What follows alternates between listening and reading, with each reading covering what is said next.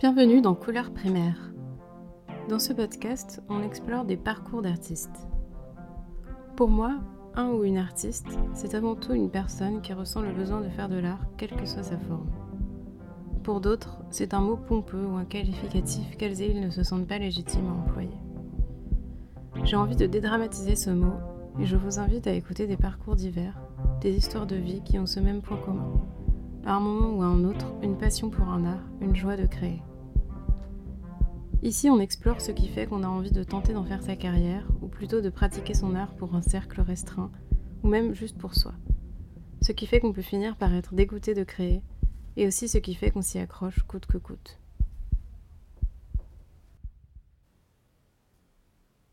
Pour ce premier épisode, mon invitée est Marie-Julie Chalut.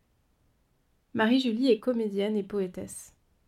En 2016, elle a créé Afropéa, un projet éditorial et curatorial explorant les identités et créativités afropéennes. Ensemble, nous avons parlé de son rapport à la créativité et à l'imagination, de ses écrits qui ont commencé par une envie d'inventer ses propres histoires, de sa passion pour le théâtre et des difficultés qu'elle a eues à se sentir légitime dans cet art en tant que femme noire. Nous avons aussi parlé de son parcours d'études, de sa détermination à devenir comédienne et de la création de sa plateforme Afropéa. J'espère que cet épisode vous plaira et je vous souhaite une bonne écoute. Marie-Julie, bienvenue dans le podcast. Alors, comme première question, je voulais te demander comment est venue à toi l'idée de faire de l'art? Est-ce que c'est quelque chose qui, par exemple, est venu dans l'enfance ou plus Hmm. tard? Je crois que c'est. Je dirais que c'est par la lecture. Je dis ça beaucoup parce que ça, ça a éveillé mon, mon envie d'écrire des histoires, en fait, de lire des histoires. Euh, j'ai eu envie d'écrire mes histoires. en fait. Ok. Donc j'ai commencé. euh, ouais, j'avais peut-être 7-8 ans. J'avais commencé une sorte de série. J'imaginais une série avec plusieurs personnages parce que j'étais aussi beaucoup euh, marquée par la télé, en fait. Je regardais beaucoup la télé. Et plus tard, après l'adolescence, les séries. Mais quand j'étais gosse, ouais, c'est des... la télé et les histoires que je lisais dans les livres. Et j'ai voulu aussi écrire mes histoires. Et je crois que c'est venu comme ça. Et après, euh, quand j'ai commencé à écrire, le théâtre est venu après parce que euh, j'étais une enfant très timide, très introvertie, justement, d'écrire, euh, d'essayer de dessiner, parce que j'ai j'ai dessiné mais très mal, mais j'aimais un peu dessiner, j'aimais beaucoup écrire. Euh, ça m'a confortée dans un monde, mais j'arrivais pas à... J'étais très introvertie, ouais. Le monde en face de moi était, me faisait peur, ou Mm. même pour aller acheter une baguette, ça me faisait tout, euh, tout un tas de sueur sur mon corps. Et c'est pour ça aussi ma mère, souvent, elle m'emmenait- elle elle m'envoyait aller faire des courses, parce que justement, pour aussi, euh, aussi pour l'aider, mais aussi parce que te Euh, voilà, pour, euh, m'ouvrir un peu. Ouais. Et à un moment, j'ai j'ai fait du théâtre. On, on dit toujours à chaque fois aux gens timides de faire du théâtre. Un jour, j'ai commencé à faire du théâtre.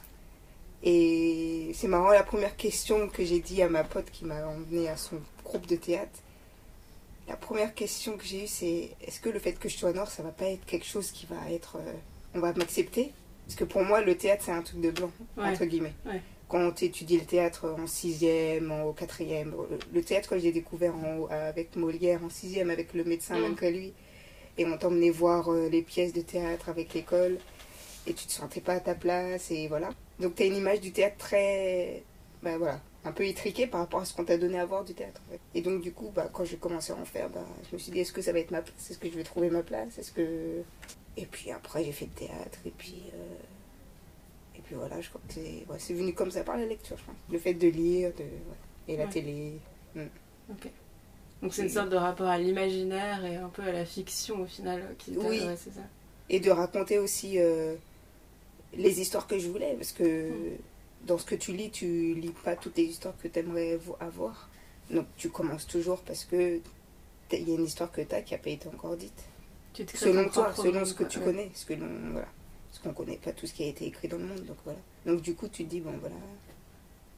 Hmm, je pense que c'est ça Et euh, dans ta famille, euh, comment c'était Quel était le rapport à l'art en gros dans ta famille Mm. Genre, est-ce qu'il y avait des sorties ou je sais pas des Moi, je pense que le rapport à l'art, c'est tout simplement même pas euh, le rapport que je pourrais connaître là maintenant. Quand quand Ouais. moi je vais au musée, je lis des livres, je vais au théâtre. Mais juste un rapport à l'art euh, simple, elle écoute de la musique tout le temps. mère. Donc pour moi, c'est un rapport déjà à l'art. Dans son ménage, quand elle fait sa cuisine, il y a de la musique. Quand tu vas dans les fêtes de famille, il y a de la musique. Et pour moi aussi, la cuisine, c'est de l'art, c'est une forme d'art. Donc tu as une forme d'art qui est autre, mais qui est là. Pas forcément théorisée, ah, je vais au théâtre parce que c'est le dernier euh, Castellucci, euh, comme moi je Mhm. pourrais avoir en fait. Un rapport euh, qui est différent. Oui, c'est un rapport plus organique. Quoi, oui, ouais. Et peut-être moins, euh, je sais pas, très simple quoi. Mm. Voilà. Ça, ça fait partie de ta vie quotidienne et, et c'est ce qui rythme tes journées, ce qui te donne des fois de, de l'espoir. Parce que ma mère, des fois, peut mettre de la musique pour, euh, Mm. pour lui donner, voilà. Donner du peps. voilà. Euh, voilà. Ouais. Donc, euh, le, ma famille, c'est ça. Après, je dirais, je sais pas s'il y a eu des artistes, je connais pas. euh, Peut-être il y a eu des artistes, des gens. Je sais que mon, une fois que j'ai parlé avec mon oncle, une fois, il m'a dit qu'il voulait être musicien, par exemple. Donc, c'est en parlant, en fouillant avec lui, qu'il m'a dit oui. J'aurais aimé être musicien, mais la vie a fait que euh, je l'ai pas fait et c'est un de ses regrets, un de ses plus gros regrets. Donc quand je lui ai dit que je voulais faire du théâtre et que... Parce que c'est un, un, un oncle avec qui j'étais très proche, donc... Mm. euh, et je me dis, ah tonton, euh, c'est dur d'assumer, de faire du théâtre, on te dit que c'est pas un métier, on te dit que Ouais. c'est pas... dans ta famille, on... T'as pas de modèle forcément de ça, dans la société encore moins. Mm. Donc euh, lui, il m'a dit, euh, ouais, ouais, non, moi j'ai j'ai voulu être musicien, tu sais. Bon, il a fini euh, magasinier, je crois que c'est ça, magasinier, ça s'appelle. Mais c'est un de ses plus grands regrets, donc il m'a Mm. dit, fonce. Ça va être dur, mais fonce. Et du coup, cette décision justement de faire du théâtre, tu l'as prise à la sortie du lycée ou c'était Mm. après? C'était, je me rappelle, c'était à une épreuve de bac, je me rappelle, je passais mon bac et j'ai dit, ah, je vais être comédienne. Puis ça, ça a fait un truc dans mon cœur, un truc, Ouais. un- une impression dans mon cœur, je me suis dit, ah ouais. C'est comme si euh, les forces autour de moi me disaient, ouais, je pense que c'est ça. Quoi. Et donc, c'est depuis, euh, depuis ça, bah, je continue, je continue, je continue. Et je me renforce dans. J'ai eu des périodes de doute. À un moment, j'ai dit que c'est pas fait pour moi, c'est pas. J'ai eu des expériences qui te font. euh, te fragilisent beaucoup. Mais ce qui m'a aussi rendu plus forte aussi dans ma nécessité de le faire, dans mon, vraiment, dans Ouais. mon envie forte de le faire aussi. Et du coup, ça a été quoi ton parcours d'études de théâtre? Enfin, Est-ce que tu as fait une école ou? Hum, bah, j'ai fait un atelier quand j'étais ado. Ouais. Après, comment j'ai continué? Après, oui, à un moment, je suis partie à l'étranger un an, en Italie. Et après, euh, j'ai fait une école, ouais. Parce que, comme, en fait, à la base, j'y connaissais rien. Donc, je me suis dit, bon, tu tapes cours de théâtre, il y a tout de suite cours de Florent, cours Simon qui arrive. Donc, tu dis, ah, peut-être c'est ça que je vais faire. Mais je crois que c'était trop cher pour moi. Donc, j'ai fait non. Et après, tu tombes sur des écoles privées. Et je suis tombée sur une école qui s'appelle l'éponyme. Le programme me plaisait plutôt bien. C'était au niveau financier euh, abordable. Abordable, entre guillemets. En tout cas, c'était pas trop. hein, parce que c'est moi qui payais mes cours, quoi. Et la pédagogie m'allait plutôt bien. Et je crois qu'après, j'ai fait un entretien avec le directeur. Il y a un truc comme ça. Il y a une sorte d'entretien avec le directeur. Peut-être tu passes une scène, je crois. Je m'en rappelle plus. Et puis j'ai été prise. Mais euh, en fait, si je connaissais avant, à l'époque, les conservatoires, par exemple, municipaux, qui sont en fait des conservatoires gérés par la ville de Paris, et ça, déjà, ces conservatoires-là, tu y rentres par rapport aux revenus de ta famille. Donc déjà, je Ah crois ouais, que je c'est. C'est pas comme les écoles privées, l'école privée que j'ai fait. Et je crois que ça donne à plus de gens accès à des cours Ouais, de théâtre ou à des cours, euh, voilà. Mais ça, c'est c'est des informations que j'avais pas aussi. ouais, c'est dingue quoi. Ça C'est ça aussi. C'est comment cette information-là, c'est pas tout le monde qui les sait, Ouais. c'est pas voilà. Et c'est toujours la même chose. Et aussi le système de concours d'école nationale, ça aussi j'ai appris ça très tard. Je savais pas qu'en France, voilà, tu as des écoles nationales euh, de théâtre en France qui te permettent d'avoir un diplôme national, qui te permettent du coup pendant trois ans d'aller au JTN. Bon, si tu fais le TNS et le CONS, ça te permet d'avoir le JTN, qui est Jeune Théâtre National, et qui pendant trois ans te permet euh, euh, de développer un réseau en fait. Et euh, tout ça, en fait, il faut connaître tout ça. C'est ça aussi, c'est un certain privilège de connaître toutes ces informations. Et donc, je crois que j'ai connu les, les conservateurs municipaux parce que un de mes camarades de l'école Mm. privée tentait un concours pour un conservateur municipal et il m'a expliqué qu'est-ce que c'était et j'ai fait ah, ok ok et avec après l'école privée je crois que j'ai fait ouais le cons le conservateur du 14e pendant deux ans Et là aussi, j'ai tenté des concours avec ces, ce conservatoire-là, quand j'étais dans ce conservatoire. C'est dingue ce truc de réseau, quoi, parce que dans l'art plastique aussi, c'est comme ça. Enfin, c'est- Toutes les informations sont cachées, que tu dois partir à la chasse à l'info. Mhm. Mais. et euh, ouais. Et c'est un, un privilège quand tu le sais Bah à l'avance, parce que tu gagnes du temps. en Non, fait. mais c'est clair. Tu gagnes du temps, des ressources. Voilà. enfin, Et euh, au niveau de justement l'orientation, est-ce que, par exemple, t'en avais parlé, euh, est-ce que tu avais eu, je sais pas, une conseillère d'orientation euh, qui s'est au lycée ou genre, est-ce que tu avais parlé de ce projet à des gens qui sont censés t'orienter? D'être comédienne Enfin, d'être comédienne ou Ah. juste t'étais en mode genre, Non. t'en avais non, pas du tout parlé autour de toi, enfin, je à, part- à tes proches quoi. Oui, à part Mm. ma mère, après j'ai fait Ouais. mes recherches toute seule, après j'ai... euh, je crois que j'ai eu... Ah oui, aussi, parce que dans, à l'école éponyme, il y avait euh, une prof, Françoise Roche, que Ouais. j'ai beaucoup aimée. Elle- À côté de l'éponyme, elle avait un atelier à elle, l'atelier théâtral de création, qui aussi avec laquelle j'ai continué. Mais...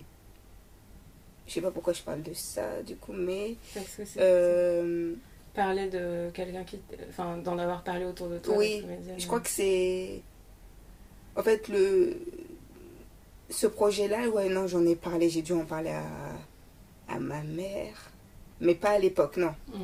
Quand j'ai décidé vers 17-18 ans d'être comédienne, j'ai fait après, en fait, des études de langue. J'ai pas quand- tout de suite Ah, à d'accord. 18 ans, j'ai Ouais. pas fait tout de suite de théâtre. euh, genre, j'ai fait non, non, il faut que j'ai quelque chose à côté. Donc, j'ai fait une licence de LEA. Donc, pendant trois ans, j'ai fait des études de langue. Mm. Et à la troisième année, je suis partie en Italie. Je suis revenue. J'ai fait euh, une autre licence en médiation culturelle.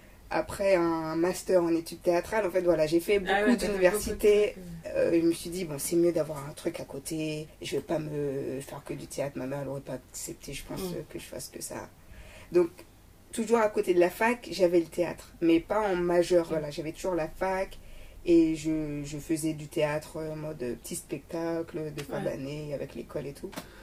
Mais, euh, mais après que la fac soit finie et que le, l'éponyme soit fini, le conservatoire du 14e soit fini, euh, j'avais à l'époque un projet professionnel qui m'a permis de jouer en fait. Parce que j'avais, entre la fac et... euh, entre les années de fac, en fait, j'avais développé un, petit réseau de théâtre, on va dire, entre guillemets. Mm. Parce que j'avais toujours euh, euh, le conservatoire du 14e, la TC que j'ai fait, donc voilà. Mais ouais, c'est un projet que j'ai nourri en fait, ouais, en développant un réseau, Ouais. Entre guillemets, mais euh, j'ai pas dit à un tel âge, je veux faire comédienne, alors est-ce que qu'est-ce qu'il faut que je fasse? J'ai cherché par moi-même. Et j'ai eu de la chance de tomber sur des bonnes personnes quand même, relativement. Ouais. Et euh, du coup, tu parlais tout à l'heure d'avoir eu des mauvaises expériences. Enfin, je veux dire, des Mm. expériences qui t'ont un peu découragé. Mm. Et quelles étaient ce type d'expériences? C'était lié à quoi Je veux dire, Est-ce que c'était lié au côté euh, précaire de la condition de, de, de comédien, genre qui peut être vraiment décourageante? Ou c'était des gens euh, qui. C'était des gens, ouais. Un projet où j'étais avec des gens Ouais. et, la, et la personne avait dit Ah, euh, t'es pas faite pour être comédienne, il faut que tu fasses autre chose. euh. Mm. Comme j'étais assez bonne à la fac, à l'époque je faisais un master, on disait Mais vas-y, fais une thèse, euh, voilà, continue la recherche, c'est plus pour toi. Et je, je savais que la recherche c'était pas pour moi, je voulais. Voilà. Et c'était une comédienne en fait, la personne qui Mm. disait ça. En tout cas, ce qu'on dit être une grande comédienne en fait. Et donc du coup, t'as. euh, t'es jeune, jeune comédienne, euh, face à cette euh, grande comédienne blanche parisienne, tu vois, qui a- tu- à qui tu donnes figure de, de- d'autorité Ouais. euh, de fait, en fait. Et, si elle dit ça, bah, c'est sans doute qu'elle a raison, parce qu'elle y connaît mieux que moi, et puis voilà, c'est, son plus, peut-être son milieu, entre guillemets, qui Mm. dit ça. Et, euh, et ça m'a, ouais, très fragilisé cette expérience, ouais. Euh, mais quand même, j'ai, j'ai continué. Ouais. j'ai continué. Tant mieux. hein. J'ai continué, j'ai. Je sais plus après cette expérience ce qu'on j'avais fait, mais en tout cas j'ai continué. Et euh, je regrette pas en fait. Je regrette pas. euh. Puis je suis pas la première personne à qui on dit ah ne fais pas ça et puis tu voilà. hein, Il y a tellement de- c'est récurrent ce genre de truc. C'est clair. Donc euh, c'est pour ça la foi c'est très important dans, dans ce qu'on fait et avoir une vraiment une faire les choses pour les bonnes raisons vraiment vraiment vraiment vraiment et euh, j'y suis ouais j'ai continué Du coup, au niveau justement du fait d'être noir dans ce milieu, etc. Enfin, comment t'as. Est-ce que t'as trouvé d'autres. euh, par exemple, d'autres personnes racisées ou avec qui faire des trucs ou... Comment tu vis ça en fait, au final? Oui, dans le théâtre, ça c'est sûr, t'es. C'est très blanc quoi. Oui, oui. C'est bourgeois et blanc, euh, à Paris en tout cas. Alors, je sais que moi, quand j'étais au, au conservatoire du 14e, euh, ouais, on était peut-être euh, à compter deux noirs, deux arabes. Et moi, je me suis entendue avec un pote à Nice avec qui on a. À un moment, on voulait faire des trucs ensemble, on voulait se mutualiser, euh, faire des choses. Et en tout cas, on parlait de notre condition, en fait, de- d'être euh, des personnes racisées dans ce milieu-là. Et on se soutenait. Avec d'autres personnes, euh, il y en a qui voulaient rentrer dans le moule plutôt aussi, ils voulaient pas en entendre parler, ou pour eux, c'était pas encore le moment d'en parler. Parce qu'il y a aussi il y a des gens, ils n'ont pas encore déconstruit des choses. Donc pour eux, c'est pas. Et puis peut-être aussi pour eux, tout simplement, c'est pas une question aussi, pour Ouais. certains, pour certaines personnes racisées dans le théâtre. Mais. euh, moi, au début, moi je me rappelle que au début, dans les rôles que je, je choisissais, me disais en tant que noir, moi je peux pas jouer par exemple Phèdre, je peux pas jouer Andromaque, Mm. je peux pas jouer. Tu te mets déjà ce regard blanc dans la tête en fait, te dis non, du coup je vais jouer Eunon, la, la, la servante, la gouvernante on appelle ça. Ou je vais jouer, euh, toi, toujours les, les petits rôles subalternes, parce que c'est mon c'est ma place, entre guillemets. Et après, tu déconstruis en fait tout ça. C'est c'est pas norm... c'est pas du tout normal. C'est pas c'est quelque chose de construit. Et euh, mais ça m'a fallu du temps en fait. Euh, avant, j'ai quand même intégré ce regard dominant en me disant non, Marie-Julie, tu vas jouer euh, des trucs comme ça. Après, moi, c'est que de mon ressenti à moi, de mon point de vue à moi. Mais c'est ça que je me disais pour me défendre entre guillemets, parce que je sais qu'on va pas me croire dans euh, Phèdre et tout. Et après, petit à petit, ben tu te dis bah non c'est pas cette place là subalterne elle est pas c'est pas la tienne puisque on te la on te la signe non. Tu peux jouer euh, Phèdre tu peux jouer Onan il n'y a pas de souci tu peux jouer même les deux. Mais je peux aussi jouer Phèdre en fait. Je peux jouer Ouais. aussi euh, toutes les toutes ces toutes ces, ces personnages tous ces personnages là qui m'ont fasciné en fait parce que j'aime beaucoup Racine par exemple. Et par exemple avec euh, le metteur en scène avec qui je travaille beaucoup en ce moment, qui est un pote aussi, Mathias, Mathias dans son, un de ses derniers spectacles qui s'appelle Phèdre slash salope, sur la question du genre, entre guillemets, bah, je joue Phèdre en fait dedans. Et à un moment, euh, Phèdre dit, euh, il y a des vers où elle dit je rougis, nanana, et je me dis, ah, mais Mathias, elle dit elle rougit, mais moi je rougis pas. Tu vois, il y a des petits trucs qui sont marqués quand même Ouais. dans les textes, quand même, euh, qui sont marqués à genre. euh, mais c'est pas marqué euh, je sais pas c'est pas c'est pas marqué explicitement elle est blanche donc on s'en fout. Je sais Oui. pas tu te dis même les, les personnages de Shakespeare euh, c'est ok ça se passe au Danemark ça passe ça se passe en Europe mais si euh, tu c'est comment en fait la la ouais le fait d'avoir une peau noire ça te marque en fait. Et du coup on te dit ton corps il peut pas représenter tout. Il peut pas représenter l'universel il peut pas représenter un, un roi danois il peut pas représenter nana alors que tu as des exemples dans Hollywood, dans le cinéma, dans, dans le théâtre, où des acteurs blancs ou actrices blanches jouent des personnages racisés. Et ça, c'est Bah ça ouais. pose pas de problème. Alors que le contraire est- ne se fait pas. Parce qu'il y a des rapports de domination, tout simplement, en fait. Des rapports de pouvoir qui font que tu peux pas... Ça pose toujours question. En tout cas, en Ouais. France. Il y a toujours... euh, On m'a dit que... Je crois qu'il y avait un... Je crois que c'était l'année dernière. En tout cas, je sais pas, je crois qu'un acteur noir jouait un, un personnage de Molière, hein, le Don Juan ou un truc. Mais ça pose toujours question. Toujours, toujours, toujours. Ah, mais pourquoi? Ils veulent une, une explication dramaturgique au fait que ça soit un acteur noir, nanana. Alors que là où j'ai été libérée, c'est en voyant par exemple les spectacles de Peter Brook, qui est un, anglais, même si les anglais sont pas parfaits par nous, mais en, en tout cas à ce niveau-là, tu pouvais voir dans ces spectacles, tu pouvais voir un. euh, euh, un acteur noir jouer le père, puis t'as sa fille, elle est peut-être asiatique, et après t'as euh, son frère qui est blanc, en fait. Les, euh, les peaux, les, on va dire entre guillemets la race comme catégorie raciale, euh, la race comme catégorie sociale n'est pas, elle n'a pas autant de, en fait, la- l'acteur noir ou l'acteur, voilà, il n'est pas marqué à, il n'est pas assigné quoi. tu peux l'imaginer du coup dans, dans plein de trucs. Et c'est ça, ça c'est une, liberté de création en fait, finalement. Et encore en France, nous on a encore des trucs blackface, euh, dernièrement encore dans le théâtre, un mec euh, pour jouer Chill nous, fait, nous met du blackface, euh, il voit pas le problème, il voit pas. voilà. Parce qu'en France on n'a pas du tout posé ces questions-là sur la représentation. Qu'est-ce que tu représentes? Qu'est-ce que tu. Qu'est-ce que c'est être noir aussi, du coup? Parce que si tu, tu penses qu'être noir simplement c'est mettre juste de la, de la, peinture et puis voilà, et mettre des, cheveux crépus en paille là, et puis voilà. En fait, voilà, ça c'est. En fait, le théâtre vraiment montre vraiment ça aussi. Euh, encore plus que le cinéma, j'ai l'impression. Ça pose vraiment la question de la représentation, en fait. Vraiment. La représentation concrète. Euh, qu'est-ce que tu. Qu'est-ce que tu montres Pourquoi Qui a le droit de montrer et quoi Qui a le pouvoir de montrer et quoi Et qui a la force de représenter euh, ce qu'on dit être l'universel. Parce que aussi quand tu es une femme aussi ben voilà c'est aussi euh, quand tu es une femme tu es marquée par euh, tu es marquée aussi. Tu tu peux pas représenter l'universel non plus. Donc en plus si tu es une femme racisée ben, ouais, c'est intéressant cette question de, du parallèle entre le théâtre et le cinéma.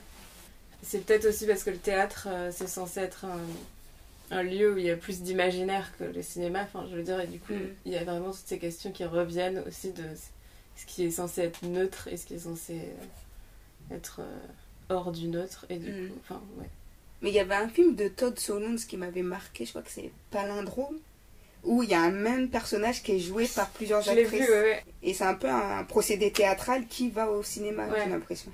Ou euh, le contraire, je sais pas. Mais en tout cas, c'est le même personnage, représenté par une, un moment une femme noire grosse, je mm. crois, après une femme blanche plutôt mince, après... Et on n'est pas on n'est pas perdu. Et c'est super, ça pose beaucoup de questions du coup. Ah, c'est super intéressant. Et euh, du coup, tu disais donc tu avais fait des études, etc., pour te sécuriser matériellement, on va dire. Mm.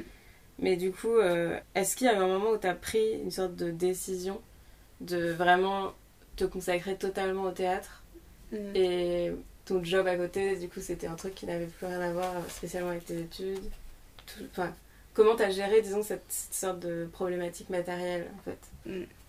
bah, Longtemps, j'ai voulu, je me suis dit, ah, j'ai fait médiation culturelle à un moment parce que justement, je voulais, je me suis dit, bon, ça fera un petit métier, pas trop loin du monde de la culture, en même temps, à côté, je fais du théâtre. Donc, un, petit, un métier, voilà, qui me permettrait de, de, de, de un métier que j'aimerais faire parce que ça serait dans le rapport avec la culture. Et je crois que j'ai dû à un moment euh, postuler à des choses, à des, mm. à des centres culturels, à des théâtres, pour être médiatrice culturelle ou euh, dans, la, dans les relations publiques avec le. Ouais, relations publiques. Et à un moment, il y a un mec qui m'a dit, euh, un entretien, il m'a dit ben, il faudra choisir. Vous ne pouvez pas faire être sur scène et être derrière. Il faudra un moment que vous choisissiez ce que vous voulez vraiment faire. Parce que c'est du temps, en fait. Hein. Et, euh, et, là, là c'est la première personne qui m'a dit ça et je me suis rendu compte, ouais, je peux pas, en fait. Je peux pas faire les. Il faut, faut que je me lance. Parce que jusque-là, j'avais peur ou je me disais, euh, ouais, comme tu dis, il euh, faut que tu gagnes ton pain. Donc, je dis, bon. Et à un moment, bah, je me suis dit, ben ouais, j'arrête ça et puis. puis je, je, suis hôtesse, quoi. Un job alimentaire, purement mm. alimentaire, qui me prend pas trop la tête, qui est juste pour les sous. Et à côté, ben, je, je fais du théâtre. Et ça, ça m'a pris quelques années avant de me dire, ouais, de, de, laisser tomber la médiation culturelle et tous les métiers qui sont autour, en fait, de la, qui sont autour entre l'œuvre et le, public, euh, voilà. Et je crois que c'est à ce moment-là, ouais. J'ai réfléchi, je me suis dit, ben, quand il m'a posé euh, cette question-là, je me suis dit, ouais, j'ai pas envie de, j'ai envie d'être comédienne, d'être sur scène, j'ai envie de créer, j'ai envie de, voilà, de, de performer, j'ai envie d'être sur scène, voilà d'écrire. Voilà. Ça m'a plus encore plus mis dans l'idée voilà, de pratiquer euh, de l'art. quoi.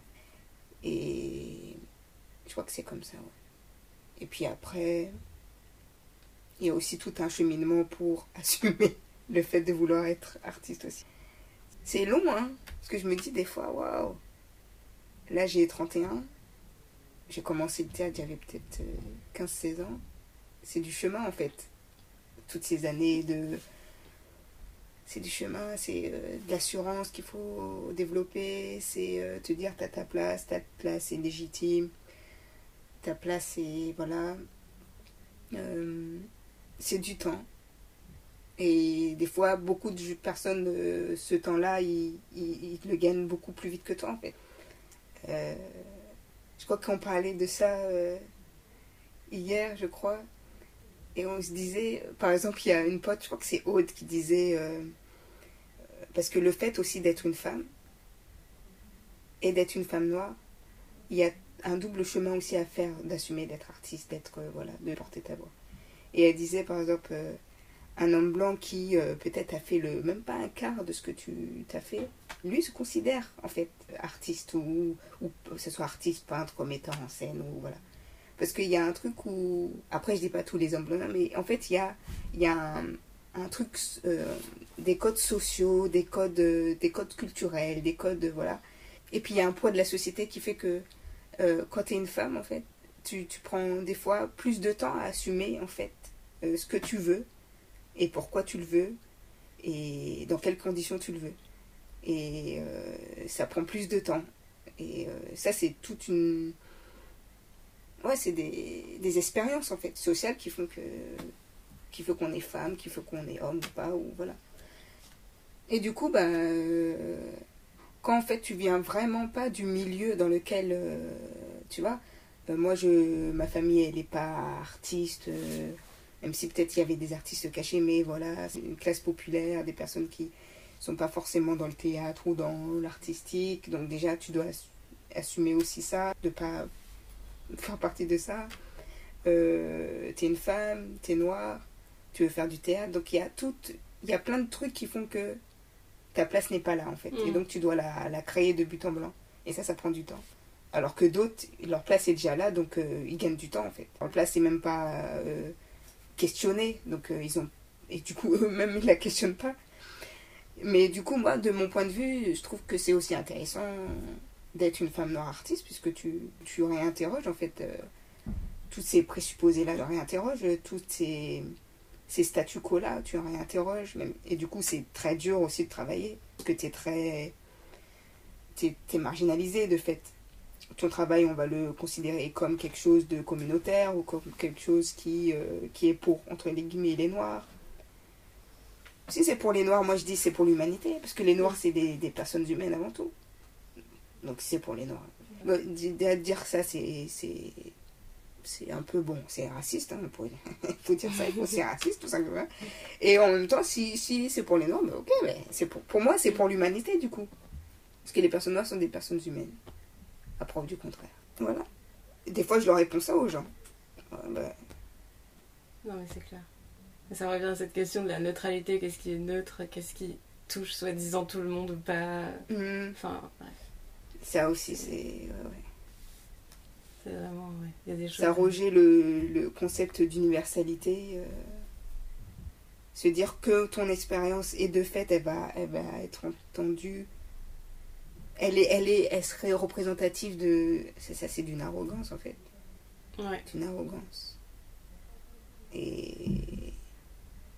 Moi, ça m'interroge de, de, ouais, de questionner ça. Euh, et par rapport à la poésie, du coup, euh, donc ça, t'écris, ça c'est le truc le plus ancien au final que tu fais, non? Enfin, je veux dire. Hmm, pas trop parce que j'ai commencé euh, à écrire avec des poèmes avec quand j'étais ado. Ado, ouais.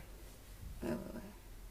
Et j'ai la poésie, ouais, c'est. Après, bon, j'écrivais des trucs bateaux. Hein, bon, il y a, y a, des petits trucs pas mal, mais franchement, ouais. c'est un peu pourri. Hein. Mais, mais j'écrivais, jamais ça, ça, ça me faisait du bien. Ouais j'aimais bien, je, ça me disait au monde à ma manière, avec mes mots, avec mes trucs. Moi, je me rappelle, j'avais une pote euh, qu'on se considérait encore comme bizarre, mais moi, je l'aimais bien. Euh, et elle, elle écrivait, elle, on était au collège, je crois, et puis elle écrivait des nouvelles érotiques. Je suis ah, purée, trop bien et tout. Elle, écrivait trop bien. Et moi, j'ai voulu faire, j'ai fait, elle m'a fait, vas-y, le, demain, tu me, tu me ramènes une histoire. Et puis, j'ai comme, comme, comme ça, j'ai commencé un peu. Et puis après, ben, après, je crois que la poésie est venue. Euh, je sais pas pourquoi j'ai écrit de la poésie. Hein. tout cas, j'écrivais des textes. Je sais pas si c'était de la poésie, mais. Et puis j'écrivais, oui, un peu des poèmes d'amour, bateau, quand j'étais amoureuse. Ouais, ça j'écrivais, ouais. Et puis à un moment, j'ai euh, voulu écrire un roman. Toujours euh, marqué par les, les séries américaines. Et le premier roman que j'ai écrit, c'est un peu euh, un remake de Beverly Hills, vraiment. C'était vraiment un peu. Mais voilà, c'est. J'étais marqué par la culture populaire, donc il y avait un truc comme ça. Et puis après. Après, je crois que. Ouais, j'ai. Après, j'ai renforcé mon. Ce que je voulais dire, en fait. Ce que ce qu'il était important de dire pour mm. moi. Je l'ai développé quand j'ai développé aussi toute ma pensée politique aussi, ma conscientisation sur des choses, en lisant des auteurs et autrices tout simplement aussi. Tu te dis, ah ouais, ça, ça me touche plus que ça, ou voilà, tu développes après ton petit univers à toi, et ce que tu veux développer dans cet univers après. Et maintenant, j'aimerais plus faire de la vidéo aussi. C'est pour ça que je suis, en ah train de plus me J'aimerais bien me former au montage, vraiment.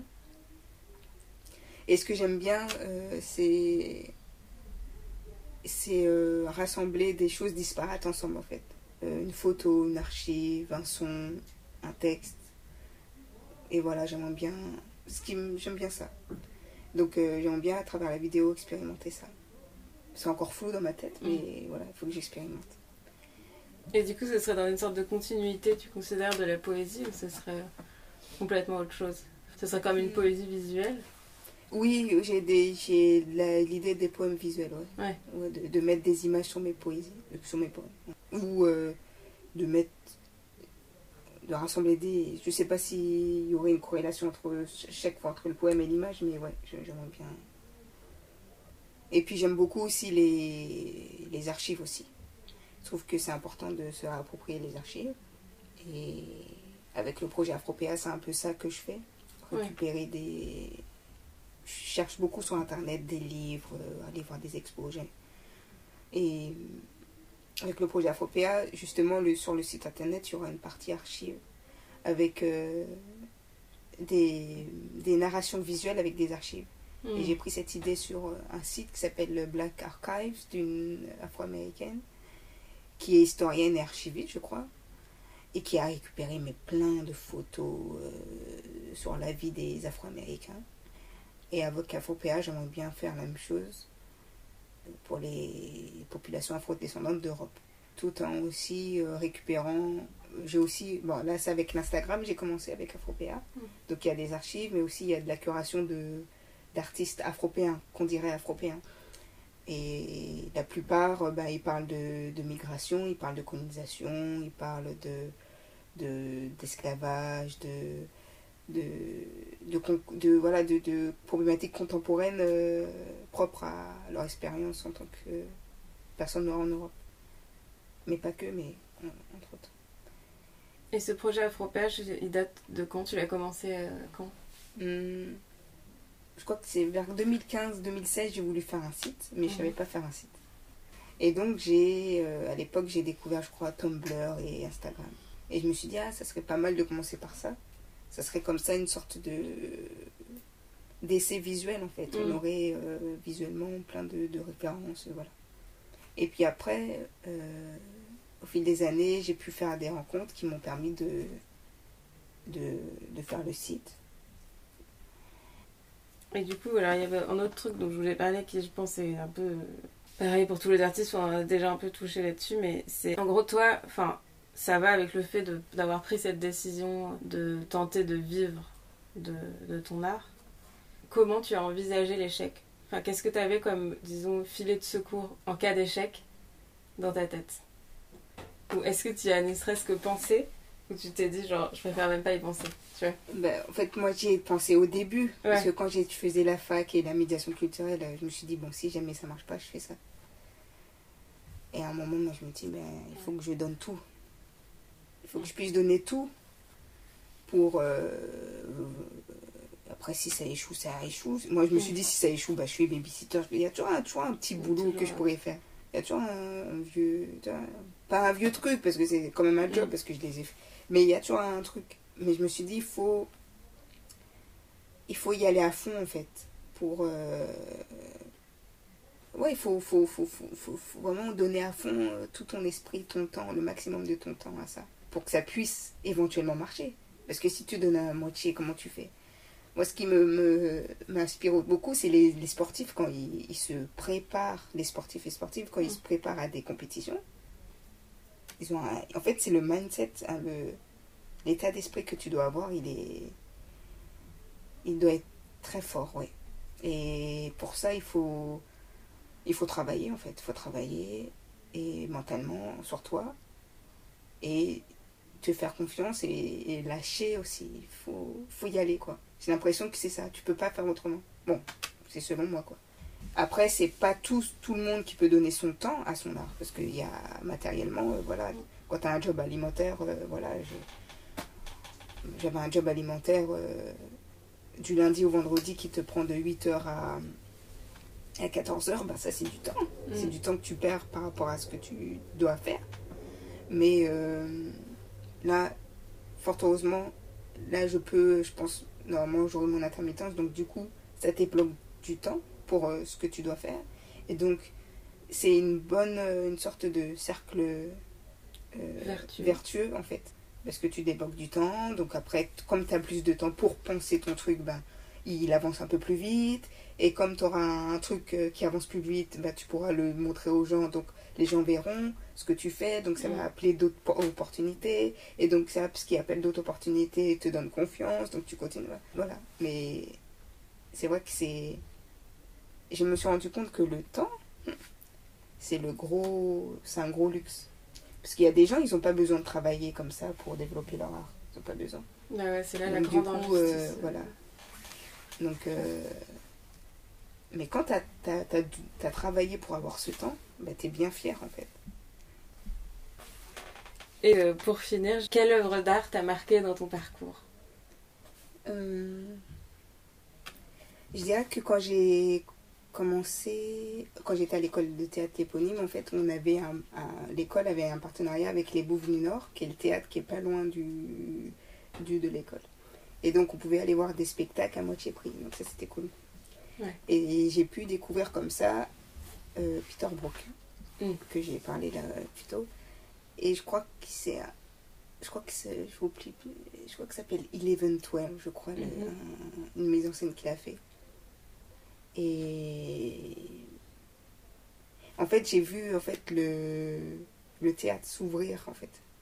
J'ai mm. vu euh, toutes les possibilités du théâtre, j'ai vu toutes les, les inventions, j'ai vu tout euh, tout ce que j'aimerais faire, euh, tout ce qui me touche, tout ce qui me je sais pas comment dire mais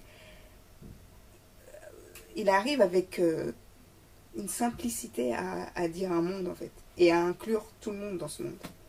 Parce que souvent tu peux... En tout cas, je me suis sentie incluse. Et je me suis dit, ouais, j'ai... Parce que euh, jusque-là, en fait, c'est... Ce que je voyais au théâtre, ça me... C'est comme si on me disait, c'est... on te parle pas à toi, toi. Ce que j'avais l'impression, en fait. Et euh, notamment parce que euh, c'était très bourgeois, très parisien même si je suis parisienne, mais très bourgeois en fait. Mm. Et euh, je sais pas, avec euh, Peter Brook, j'ai pas eu cette sensation-là. Je pourrais pas dire, je me rappelle plus du, du, premier spectacle que j'ai Je crois que c'est Eleven 12, vraiment sûr. C'est un des premiers spectacles que j'ai vu de lui. Et voilà, quand j'ai découvert Brooke, j'ai fait, ah ouais.